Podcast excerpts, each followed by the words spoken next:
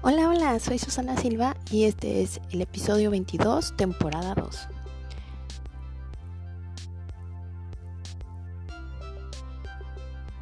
Si ese emprendimiento llegó a tu vida y aún no sabes por qué, recuerda ese momento en el que dijiste sí, quiero esta oportunidad.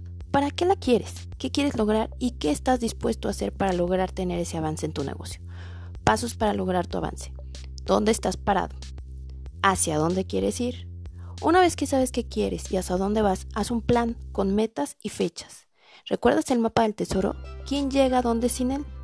Si ya tienes tu mapa, ¿cuáles son los pequeños y grandes pasos que tienes que dar para llegar al tesoro? ¿Cuál es tu disciplina diaria para dejar esa huella en el camino? ¿Recuerdas a Hansel y Gretel? ¿Cómo te estás capacitando para seguir creciendo?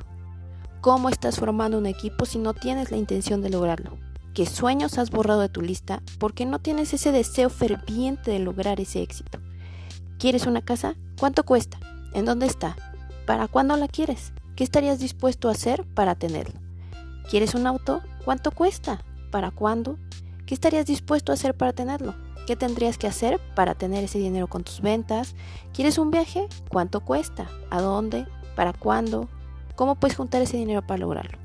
¿Qué estás dispuesto a hacer para tener todo eso que está en tu lista de deseos?